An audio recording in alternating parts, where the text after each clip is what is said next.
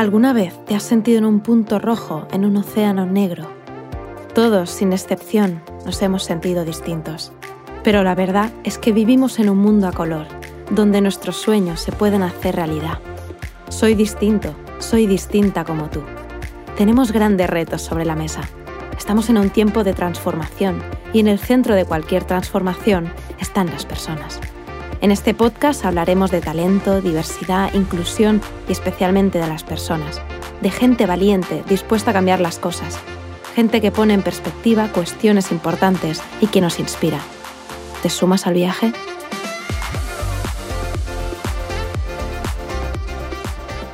Hola, ¿qué tal, Oscar? ¿Cómo estás? Hola, Inoa, buenas tardes. Encantado de, estar con vosotras y vosotros.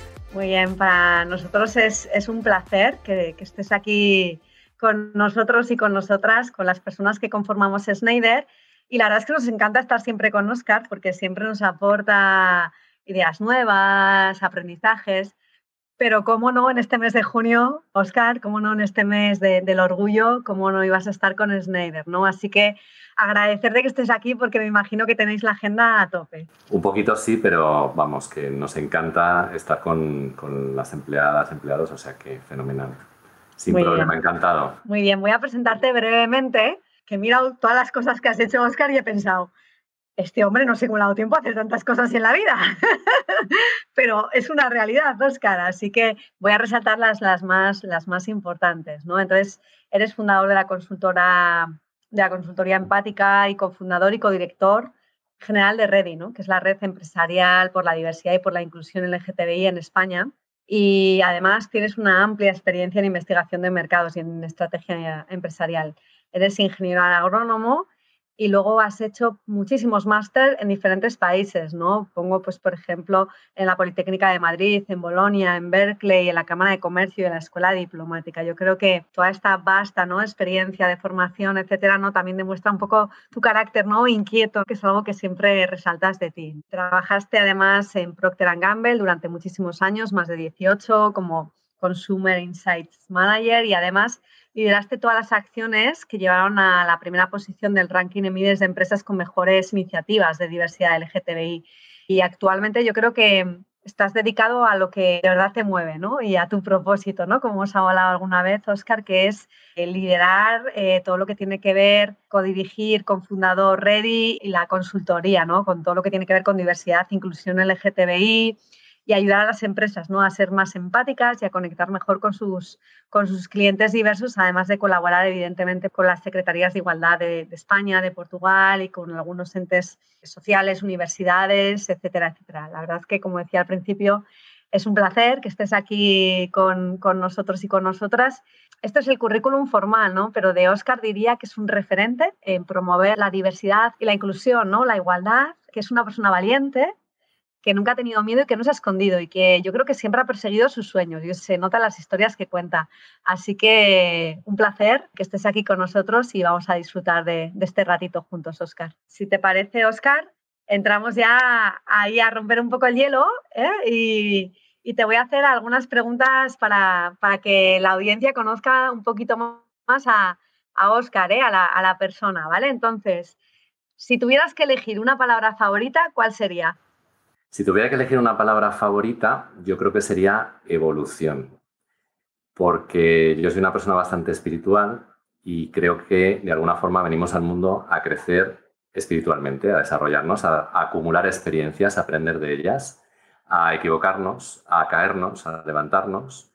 Y de todos esos errores, pues uno va aprendiendo. Y luego también pienso que de, de todos los caminos posibles y de todas las decisiones que uno tiene que tomar, siempre hay una que nos lleva más a ser nosotros mismos. Así que ser auténticos me parece que también sería, eh, sería otra palabra que me, gustaría mucho, la autenticidad. Y creo que eh, la manera de no defraudar a, otras personas eh, es siendo nosotros mismos. Curiosamente solemos tener mucho miedo, solemos intentar no defraudar a los demás, nos da miedo ser ese punto rojo en el océano negro, pero yo creo que de alguna forma ese miedo se nos pasa cuanto más evolucionamos, cuanto más eh, de alguna forma nos equivocamos y nos volvemos a levantar. Bueno, pues claro, es que qué bonito lo que has dicho, evolución y autenticidad. Yo creo que eres muy tú con esas dos palabras. ¿Qué cuenta de redes sociales miras todos los días? Pues te voy a romper moldes, Ainhoa, porque, y esto también es diversidad, ya sabes que yo me dedico a la diversidad, yo no miro redes sociales, eh, casi ni siquiera contesto el WhatsApp, lo saben mis amigos que lo sufren, los que me quedan todavía, porque muchos no aguantan que no les conteste. Pero mira, hace tiempo me dije a mí mismo, la vida se vive o se escribe. Y como ya paso muchas horas delante de una pantalla por mi trabajo, he decidido no utilizar redes sociales. Es verdad que las tengo. El otro día alguien me dijo, ¿tienes Instagram? Y me metí y vi que tenía siete fotos publicadas, la última en el 2013, porque soy así de analógico. Pero bueno, pues realmente no, no uso redes sociales. Muy bien, qué bonita. Nos has dejado la frase del podcast, la vida o se vive o se escribe. Eh, un secreto sobre cómo gestionas tu equilibrio entre la vida y el trabajo. Además de no usar redes sociales. Además. Pues mira, la verdad es que yo no soy el mejor ejemplo porque soy una persona bastante adicta al trabajo y bastante dispersa, diría yo. Me gusta conocer de todo. Por eso el currículum, antes cuando lo has leído, digo, me arrepiento de haberos mandado ese currículum. Podría haberos mandado uno un poquito más corto, pero bueno, la verdad es que me encanta mi trabajo. Tengo la suerte de trabajar en algo que creo que ayuda a otras personas y a la sociedad y que tiene un sentido, que tiene un propósito. Y por desgracia, eh, estoy muy volcado en el trabajo y no suelo estar muy pendiente en el día a día para muchas personas, con lo cual no soy el mejor ejemplo entre equilibrio vida y trabajo. Cuando uno hace una cosa que no está del todo bien, como es esta, no estar tan presente como deberías a lo mejor en las personas que te importa, yo creo que tiene que compensarla. Entonces, mi manera de compensarla, y ese es mi secreto, es que cuando estoy con mis amigos, cuando estoy con la gente a la que quiero, suelo estar 100%. Es decir, intento estar 100%, aparcar todo lo demás y en ese momento dedicarme completamente a esa persona o personas ser la persona más empática, la oreja con la mayor escucha activa posible y esa es la forma en la que tengo de, compensar. Y luego tengo otra forma de compensar conmigo mismo y es que tengo un hobby eh, muy particular y es que me encanta viajar en bicicleta, recorro el mundo en bicicleta, cada año intento ir a un país diferente desde hace muchos años con el grupo de amigos más íntimos y normalmente son países del tercer mundo y viajamos con nuestras alforjas donde llevamos la tienda de campaña, el saco de dormir, los cuatro trapos, una cocina y vivimos lo más cerca posible de la gente, de los paisajes. Y eso me da mucha perspectiva, me abre la mente y me ayuda a pensar que en realidad eh, podemos vivir con mucho menos de lo que necesitamos. Así que eso también es mi manera de, equilibrar. Nos has contado dos secretos que, están muy bien. La presencia ¿no? y el, el tiempo de calidad ¿no? que dedicamos a la gente que queremos y como esos viajes, ¿no? Con la bicicleta, que yo esto no lo sabía, Oscar, lo he descubierto hoy de ti, mira, qué chulo, me parece chulísimo. Y este mensaje también, ¿no? De que podemos, de menos es más, ¿no? Muchas veces, ¿no? Que, que yo creo que vivimos con, con demasiadas cosas. Muy bien, y, y, lo último, ¿no? Un consejo. Llevas muchísimos años en el mundo profesional, nos hablabas de, de tu propósito. Si tuvieras que darle un consejo a una persona que acaba de empezar su vida profesional, ¿qué le dirías? Pues mira, esta pregunta me encanta. Yo me dedicaría el resto del podcast a hablar de esto y además tiene mucho que ver con, con temas de liderazgo inclusivo en los que estoy intentando ahora, ahora aprender un poquito más. Pero fíjate, yo, yo les daría dos consejos. El primero es que no traten de complacer a los demás. Sin dejar de ser amables, porque yo creo que la amabilidad y la empatía es un arte en el que conviene que nos entrenemos en el día a día, yo les diría que se enfoquen en aportar esa singularidad que cada persona tiene porque si tratamos de acomodarnos a los demás, si tratamos de acomodarnos a la sombra de los demás, perdemos nuestra propia luz. Entonces yo creo que esto es importante. Pero el otro consejo es que para ser, auténtico no significa ser soberbio. Yo creo que hay que saber escuchar, hay que saber valorar la experiencia. Yo vengo de, los años 70, de una cultura en la que el respeto a los mayores y a la experiencia era un valor social y, creo que, ese valor se está perdiendo. Y actualmente, por ejemplo, los profesores se quejan mucho de, que no, se les respeta y me parece terrible porque es alguien que te está aportando un poco su experiencia. Entonces, por mucha experiencia que tengamos en nuestras capacidades y mucha confianza, yo creo que hay que escuchar primero, hay que valorar después y por último hay que integrar en nuestro discurso todas esas ideas y aportaciones que de alguna forma nos ayudan a amplificar las nuestras. Hoy precisamente alguien me ha dicho una cosa que os voy a compartir que me gusta mucho y es que uno eh, puede ser genio de joven pero solo se puede ser sabio de viejo. Yo creo que lo ideal es combinar genialidad y sabiduría. Por tanto, ese consejo también a los jóvenes de que escuchen y de que no eh, subestimen la experiencia porque es importante. Sí, esto me, recuerda a los tiempos que, nuestros padres nos decían, ya veréis cuando seáis más, ¿no? Eh, cuando seáis más mayores, ¿no? Y no queríamos escucharles, ¿no? la verdad es que muy, muy bonitas palabras, Oscar. Por explicar a la audiencia, a todo el mundo, ¿no? Porque, ¿Por qué estamos aquí, Oscar y yo, ¿no? Pues estamos aquí de una experiencia personal que, que, nació, que la vivió una chica que conoces muy bien porque está hablando hoy contigo, o sea que soy yo, que cuando me incorporé a Schneider Electric, ¿no? Y entonces me incorporé a Schneider Electric en el año 2007 y tuve una reunión en una delegación en la zona norte y era una reunión que había más de 100 personas y eran todos hombres con trajes negros y yo era la única mujer y llevaba un vestido de color, ¿no? Entonces de aquí viene la definición del punto rojo en un océano negro, ¿no? Porque me sentí súper extraña, o sea, porque al fin es como que te sientes tan distinta y que todo el mundo te mira, que para mí fue un shock. No ha pasado mucho tiempo, ¿eh? han pasado 14 años, pero fue una imagen que me produjo como y un sentimiento, ¿no? De como de, madre mía, ¿no? Que yo nunca había sentido eso porque venía de colegios mixtos, la universidad, las cuadrillas, ¿no? Que decimos en el norte, etcétera, ¿no? Entonces, esa imagen tan visual, ¿no? Te hace pensar sobre algo que, de lo que vamos a hablar hoy mucho aquí, ¿no? Que es de diversidad, de inclusión, de respeto, de tolerancia, de cómo todo esto hace que las compañías sean mejores y al final, algo que hemos hablado muchas veces, ¿no? Que yo creo que las compañías tenemos que aspirar a ser el espejo de la sociedad en la que vivimos, ¿no, Oscar? Sí, sí, sí, efectivamente. Yo creo que la sociedad cada vez es más diversa, tú lo estabas diciendo, cada vez somos más maduros, cada vez nos damos cuenta de que nuestra realidad no es la única, de que nuestro punto de vista no es el único y muchas veces hemos tenido que dejar de ser nosotros mismos para jugar con las reglas de otros. ¿no? Yo, yo viendo mi propia vida, como decías tú, ese, ese punto rojo, yo me he sentido punto rojo muchas veces. Cuando me has presentado, has dicho, es una persona que no tiene miedo, no es verdad, ojalá.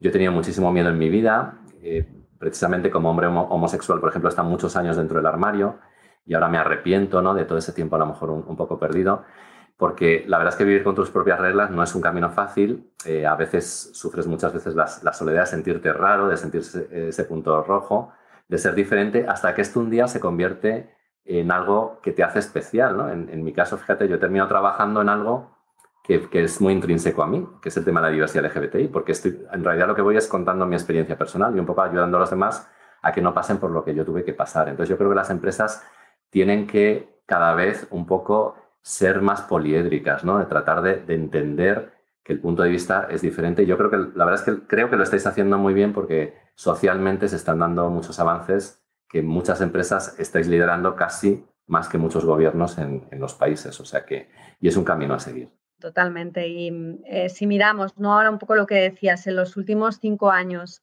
desde tu perspectiva personal y desde la perspectiva ¿no? también de Ready, ¿qué veis desde el contexto del LGTBI que está cambiando en el mercado? ¿Qué buscan ahora las empresas? ¿Qué es lo que estáis observando, Oscar? Bueno, yo, yo te diría que es verdad que el mercado, ya no hablando de LGBTI, tiene mucha más incertidumbre y que España además es un país bastante inmovilista laboralmente, por desgracia. La cultura de, de tener un trabajo para siempre todavía está muy arraigada, hay muy poca rotación para poder dejarlo y cambiar. Entonces, eso hace que no siempre uno pueda elegir dónde trabaja, ¿no? Y a veces termina, por ejemplo, si es una persona LGBTI trabajando en una empresa que a lo mejor no es especialmente flexible, abierta con estos temas, ¿no? Por no utilizar la palabra tolerante. Y también hay mucha precariedad. Y, esto yo creo que, está dañando mucho el, mercado productivo, ¿no? Que las compañías al final deberíamos de buscar más un modelo rentable donde se mejore también, de alguna forma, se mejore la, las condiciones de la, plantilla, pero, pero es verdad que también las compañías tienen mucha más involucración social, las empresas ya tenemos que dejar de verlas con todavía mucha gente, yo me encuentro en círculos, en foros, que las ven como las malas de la película, hay un arquetipo como de empresa codiciosa, que es como que, está muy alejado ya de lo que es la realidad, porque estamos viendo empresas que están tomando el pulso de los avances y los cambios sociales. Y aquí tengo una anécdota muy bonita y es que nos invitaron a, a la Comisión Europea a una intervención para el desarrollo de la Carta de Derechos Fundamentales de la Unión Europea, donde se hablaban de derechos de la mujer, derechos de los niños, derechos de las personas migrantes y también de derechos LGBTI. Y nos invitaron porque les daba mucha curiosidad de ver cómo Ready pues, había crecido tanto en, tan poco tiempo y, qué estaban haciendo las empresas. Y yo el mensaje que pasé es, mira, estamos en un ambiente de incertidumbre y de precariedad efectivamente, estamos en un ambiente de totalitarismos políticos, pero las empresas no retroceden. Es decir, una vez que la empresa inicia esa involucración social que incluye pues, el respeto a la diversidad y, por tanto, el respeto a la diversidad LGBTI, no retrocede y nos estamos, eh, eh, nos estamos, eh, estamos viendo casos donde hay empresas en países que están muy, digamos, retrasados en cuanto a derechos humanos, que están intentando cambiar eh, incluso hasta la política del país para que esos países sean más abiertos, más flexibles, porque al final esto es un tema de, siempre hablamos, es un tema de clima laboral. Nosotros, la diversidad LGBT ha traído un soplo de aire fresco a las empresas. En cuestión de diversidad es un tema del que antes no se hablaba, que se consideraba privado, pero siempre decimos que esto tiene implicaciones en los resultados de negocio, porque al final eres una empresa mucho más resiliente, mucho más madura, mucho más moderna, atraes mejor el talento, lo retienes mejor, conectas mejor con tus clientes, o sea que al final es como el, típico win-win, es decir, la empresa hace lo correcto socialmente y a cambio la sociedad la recompensa también. La verdad es que, mm, o sea, Snyder, nos sentimos totalmente reconocidos en lo, que, en lo que estás diciendo, ¿no? En la importancia que creemos que tenemos las empresas en la educación social, ¿no? A través de nuestros programas de diversidad, de inclusión. En nuestro caso, yo creo que, que Snyder siempre ha tenido muy claro que si no somos empresas como nosotros, ¿no? Con tanta presencia en tantos países, con un colectivo tan, tan amplio, ¿no? De, de colaboradores, ¿no? Más de 150.000, ¿qué empresas van a tomar, ¿no? Este, este testigo, ¿no? Entonces siempre nosotros hemos creído que teníamos que estar aquí, que todo empieza con respeto, ¿no? Como tú muy bien decías ahora. Ligándolo un poco esto, me gustaría que nos hablaras de dos temas que son muy importantes. Y antes tú lo comentabas, ¿no? La necesidad de la empatía y de todo este tema de las habilidades blandas, ¿no? ¿Qué importancia tiene que los directivos de las compañías esto esté impregnado? Y me gustaría también que hablases de la lucha contra los estereotipos, ¿no? La importancia de que cada uno y cada una de nosotras nos podemos sentir únicos y únicas, independientemente de lo que seamos en nuestro lugar de trabajo, porque al final, cuando uno se siente a gusto, ¿no? Es donde da lo mejor de sí mismo, ¿no? Entonces, me gustaría que me pudieras hablar un poco de, la empatía y de todo este tema de lucha contra estereotipos también. Pues mira, la empatía me encanta. Para mí la empatía es un arte. Es, es el arte de ponerte en la piel de la otra persona y es un músculo que se ejercita. O sea, eh, es muy difícil pensar que la otra persona eh, tiene que ser respetada con sus valores y sus creencias, aunque sean distintos a los tuyos, porque tendemos a rodearnos de gente que es igual a nosotros. Pues si eres hincha de un equipo de fútbol, te encanta ir con los hinchas del equipo de fútbol. Si, vas, yo voy con mis amigos que montan en bici porque montan en bici. Entonces, al final, te rodeas de gente que es como tú y pierdes la perspectiva de la gente que no es como tú. Y todo el mundo yo pienso que lo está haciendo lo mejor posible, que está llegando allí con las habilidades, con la experiencia y con, y con todo el bagaje que ha tenido. Entonces hay que respetar genuinamente el alma de la otra persona y decir, yo me pongo en tu piel y aunque no pueda a lo mejor de todas formas entender lo que me estás diciendo o no encajen mis valores con los tuyos, te voy a respetar y por lo menos voy a, voy a darte la oportunidad de que te expreses y de que yo pueda respetarte y de crearte un entorno seguro donde te pueda respetar.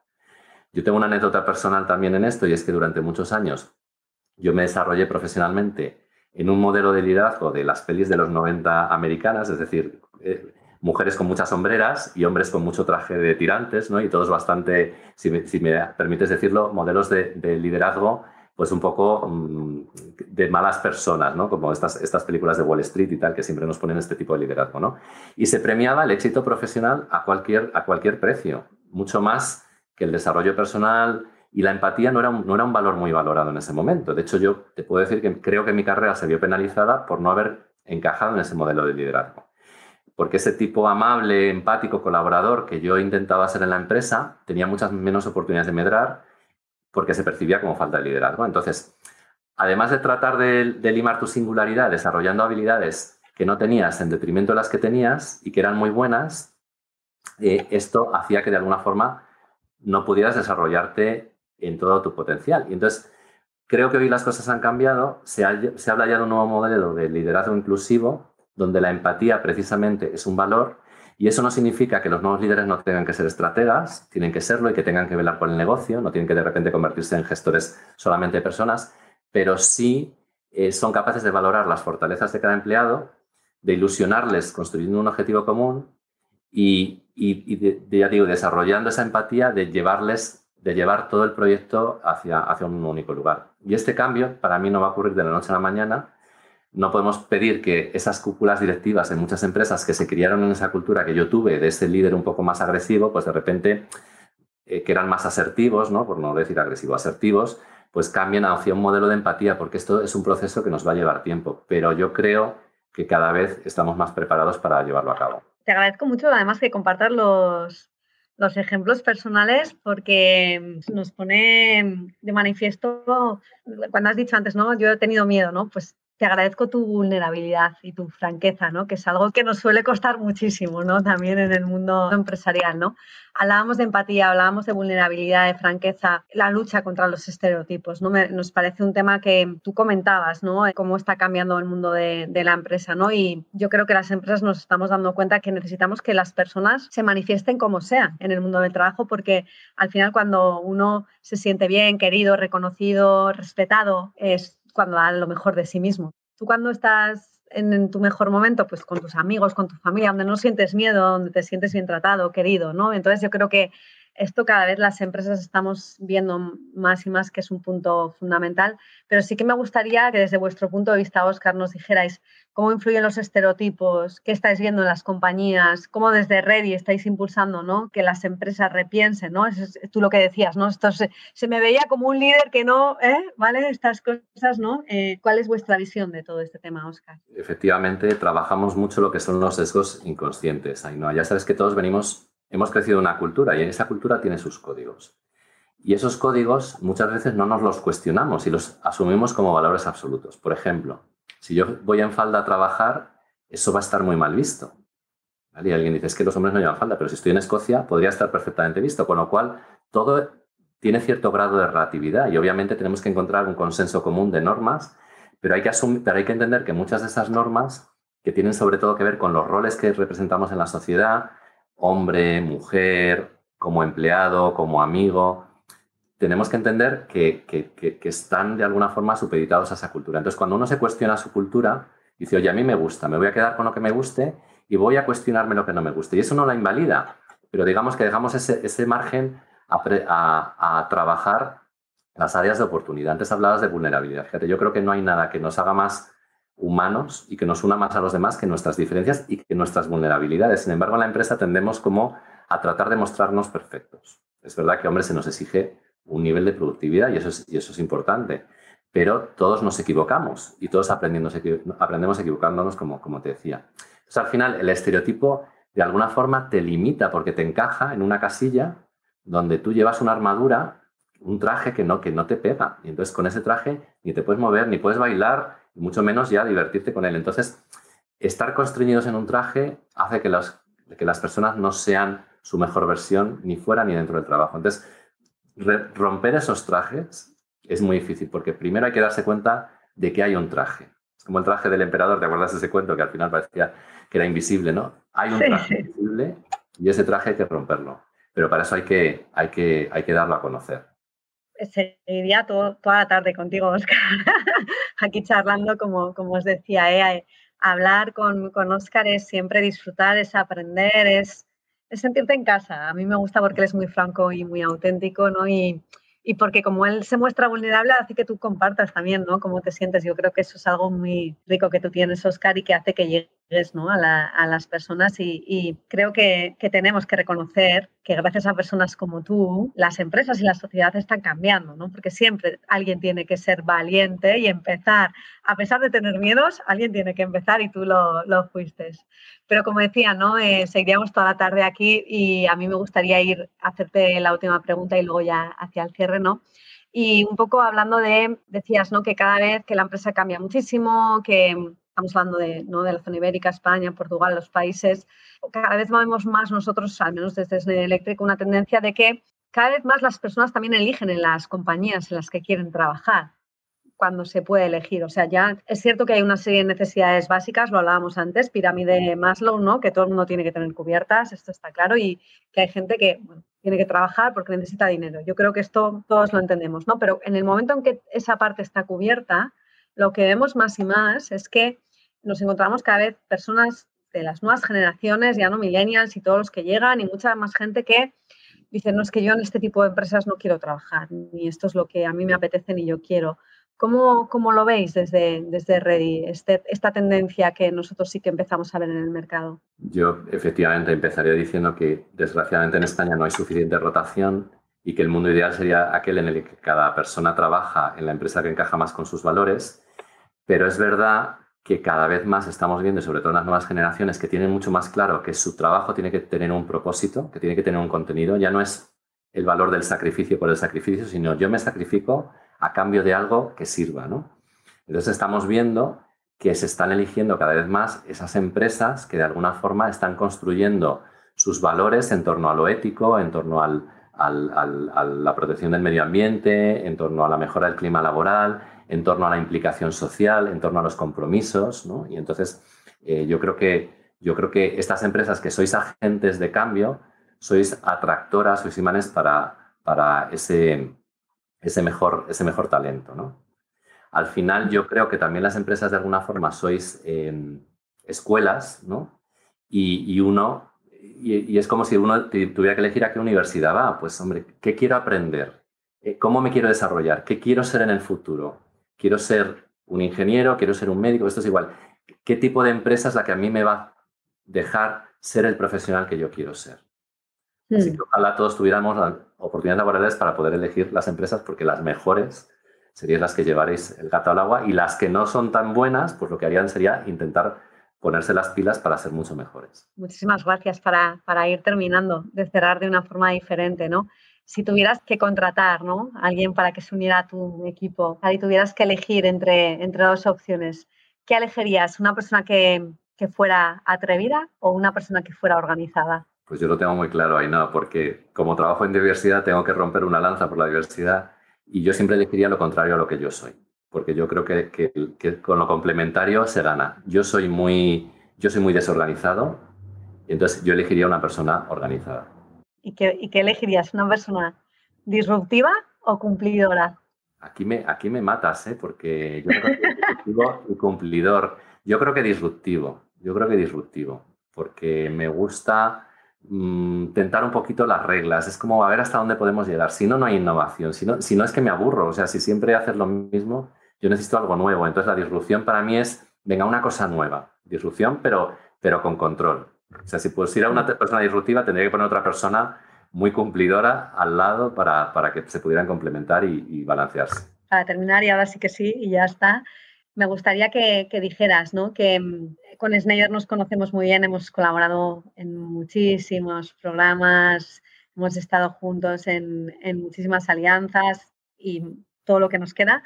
Me gustaría que para todos aquellos y aquellas empleadas y colaboradores, personas que trabajan con nosotros y otros, ¿no? que nos dijeras, pues mira, esto lo estáis haciendo bien y os reto a, ¿qué crees que estamos haciendo bien? ¿Y qué reto tenemos Schneider y en general la empresa con todo el tema LGTBI? Pues yo creo que lo que estáis haciendo bien, sin duda, es la sensibilización. Como te decía antes, una empresa es una escuela de adultos y, yo creo que esa sensibilización trasciende la empresa. Si, por ejemplo, desde, invitándonos a Ready, invitando a hablar de estos temas, de la autenticidad, hablando de la orientación sexual y de la identidad de género, que muy pocas empresas todavía a día de hoy en España se atreven a hablar de eso porque consideran una cosa privada y en realidad es una parte de la identidad de la persona que se comparte igual que otras personas hablan de su, de su mujer, de su marido, de sus hijos. Entonces, si, si por ejemplo nosotros desde Ready venimos a contaros eh, y a sensibilizaros acerca de este tema, estas personas que son vuestros empleados, cuando el día de mañana vayan a su casa, y en, una celebración familiar el cuñado de turno diga, pues yo creo que los gays son muy pesados con el orgullo, pues esta persona dirá, pues mira, no, yo tengo argumentos que además los he aprendido en mi empresa, aunque a lo mejor no se acuerde de dónde los ha oído. O sea que yo creo que estáis haciendo muy bien eso, que es el cambio social tanto dentro como fuera. ¿Y qué podríais mejorar? Pues yo creo que podríais eh, a lo mejor darle más visibilidad, darle más visibilidad. Eh, yo sé que hemos compartido eventos también públicos eh, contigo, Ainhoa, eh, donde nosotros desde Red intentamos que las empresas seáis eh, también ejemplos a seguir por otras empresas. Yo insistiría un poco más en eso, porque ya digo, todavía hay muchas empresas que no están ahí. Por ejemplo, vuestros proveedores. ¿Hasta qué punto ellos saben de diversidad, saben de inclusión, ya no con las personas LGBTI, con, con la igualdad de género, con las personas con discapacidad, con distintas edades, un poco muy claro decirles, oye, qué bien que trabajáis con nosotros, pero por cierto, mira, este es nuestro código de, conducta y lo que hacemos en diversidad, porque a lo mejor algo de esto lo podías hacer tú. Igual ya lo estáis haciendo, ¿eh? pero yo no, yo no lo sé. Pues te agradezco los comentarios y Bueno, pues está claro, siempre, siempre se puede hacer más, Oscar. O sea, yo creo que, en este tema es, inagotable y lo que sí que siempre hemos manifestado como SNED Electric es nuestro compromiso claro con la diversidad, la igualdad, la equidad, la inclusión. No hay diversidad sin inclusión. O sea, si al final no te sientes parte de algo respetado, ¿no? Por quien seas o, o lo que quieras ser, no tenemos nada y siempre mm, tendremos que contribuir más, lo tenemos clarísimo. Muchísimas gracias por este, este ratito, este café que nos hemos tomado aquí juntos, los dos. Y nada, un placer como siempre, Oscar, por tu valentía, por tu generosidad, por tu vulnerabilidad, por tus explicaciones siempre súper sinceras. Y yo te lo agradezco muchísimo porque mm, tú igual no lo ves tanto, pero hay muchos niños y niñas que se pueden ver reflejados en ti y seguro que tus palabras les pueden ayudar, ¿no? Que tú has dicho que ese era tu propósito, ¿no? Así que felicidades por, por el trabajo que haces y que estáis haciendo. Pues muchísimas gracias, Ainhoa. La verdad es que se me ha hecho súper corto, me quedaría hablando otra hora contigo, estoy encantado. Y me ha emocionado mucho esto que me dices porque yo creo que todo el mundo a lo que aspira desde, desde niño es a una única cosa y es ser reconocidos, valorados y queridos por lo que somos. Con lo cual, si puedo ayudar a alguien a que esto sea así, me, me, me haría muy feliz. Muchísimas gracias, Oscar. Un abrazo, un beso, cuídate. Gracias por escuchar de El Punto Rojo en el Océano Negro, un podcast de Schneider Electric dedicado a hablar de talento, diversidad, inclusión y especialmente de las personas, de gente valiente dispuesta a cambiar las cosas, gente que pone en perspectiva cuestiones importantes y que nos inspira. Te esperamos en el siguiente episodio.